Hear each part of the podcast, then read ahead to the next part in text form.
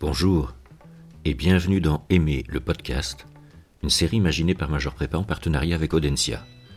Je suis Frédéric Bretéché, professeur de culture générale au lycée externe à Chavagne à Nantes et responsable développement académique à la faculté d'Audencia. 1869-1874, cinq années auront suffi à Rimbaud, au rythme d'une vie de bohème, de longues marches et de voyages, d'accords et de désaccords avec Verlaine, pour composer entre ses 15 et 20 ans une œuvre dont le génie illumine encore la littérature française, donnant à chaque poème, selon la formule de Paul Valéry, des lueurs d'un autre monde. Après le déluge des illuminations, barbare et mystique, aube paraît, où se lie l'attitude essentielle à l'âme rimbaldienne, sa quête tout autant que sa hantise du surgissement, du dégagement, portée par un long, immense et raisonné dérèglement de tous les sens, écrit Rimbaud dans sa lettre dite du voyant, qu'il adresse à Paul Démeny le 15 mai 1871. Ainsi, écrit-il encore, faut-il chercher toutes les formes d'amour, de souffrance, de folie.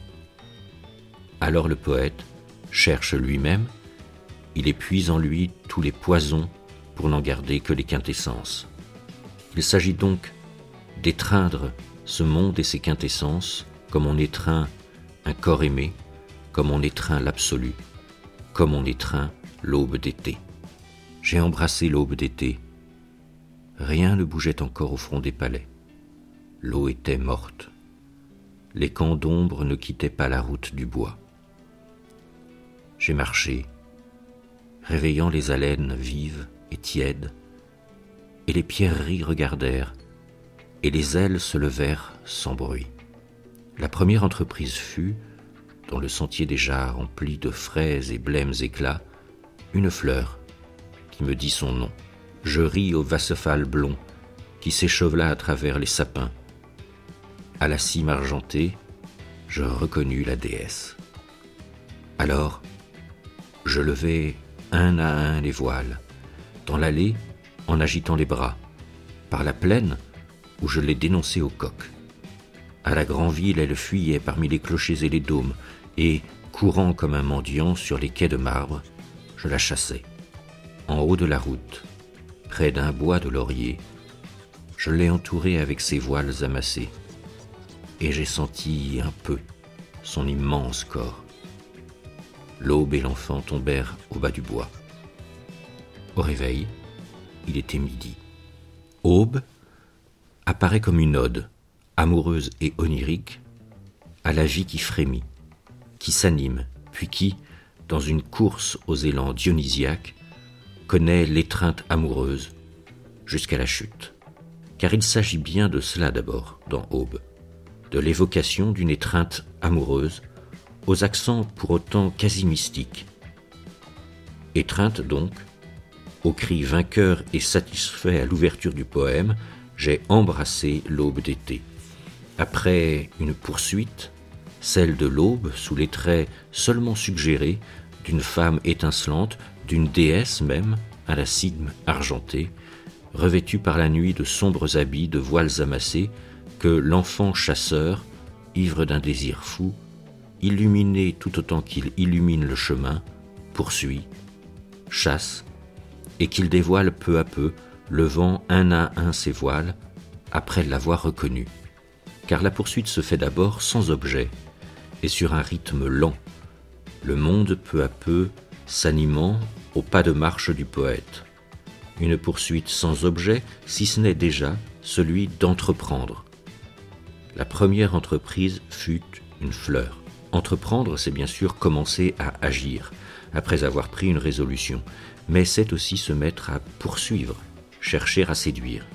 Le chemin du poète se fait cheminement amoureux, en portant sur le monde un regard lumineux capable d'animer les choses, de donner vie au réel. Ce n'est qu'à la rencontre, je reconnus la déesse, que la poursuite s'anime. Par le rythme, le mot rythmos en grec signifie le souffle, la respiration, que le rythme donc s'accélère jusqu'à l'étreinte indicible du corps immense, étreinte fugace et fugitive, un peu dans un bonheur ivre qui laisse place au silence, après que l'aube et l'enfant tombèrent au bas du bois, au réveil, il était midi. Si Aube n'est pas à proprement parler un poème d'amour, il est malgré tout, comme l'écrirait Barthes, un fragment d'un discours amoureux où se lie la tension vers l'autre jusqu'à l'illumination d'aimer. Élan conquérant sur un sentier où de frais et blêmes éclats viennent percer les camps d'ombre et provoquent l'apparition, ici, d'une fleur, hors de la nuit. Et c'est alors toute la nature, le monde tout autour qui s'en trouve animé. Les ailes sombres de la nuit se sont levées, la rosée a fixé sur l'enfant ses yeux de perle, la fleur dit qui elle est, la chute d'eau agite ses cheveux. Cette énergie amoureuse qui met le monde en mouvement le met aussi en lumière, dans un phénomène de cristallisation chatoyante où se révèle l'éclat de ce sur quoi le regard se pose. Le reflet des pierreries, les cimes argentées, le Wasserfall blond qui s'échevela dans la fraîcheur éclatante de l'assonance en A. Cet éclat semble même un reflet du divin, car le ray de lumière se fait très pour le cœur, qui semble soudain savoir. La lumière enivrante de la déesse de l'aurore, reconnue à la cime argentée des sapins, se fait réalité supraterrestre, comme chez Homère, chez qui l'aurore aux doigts de rose ouvre les portes de l'Orient. Déesse devenue femme, car étreinte par un mortel, j'ai embrassé l'aube d'été, dont le poème évoque le déroulement de la conquête, expérience indicible dans laquelle tout l'être se tend jusqu'au soleil de midi. Ainsi aimé apparaît bien comme un élan dionysiaque, presque nietzschéen, vers un dégagement du banal et du quotidien, d'un moi usé par la morne existence des camps d'ombre, pour devenir un autre, qui peut alors entrer dans la danse du monde. Une danse libératrice où, pour citer Jean-Pierre Richard, se produit une brusque giclée d'existence. Chaque aube recrée notre être et lui redonne vie en métamorphosant les choses, en les illuminant d'un jour nouveau, en révélant ce que Rimbaud appelle la vraie vie et en inondant le cœur de fabuleuses richesses, palais, pierreries, quais de marbre, dômes. Alors, le mendiant sur les quais de marbre, ce petit pousset rêveur qui, dans ma bohème, rime au milieu des ombres fantastiques en égrenant dans sa course des rimes, peut se sentir le roi du monde, triomphant et conscient de sa vie sans limite, de sa grandeur, d'être seul au monde à jouir de cette profusion de beauté.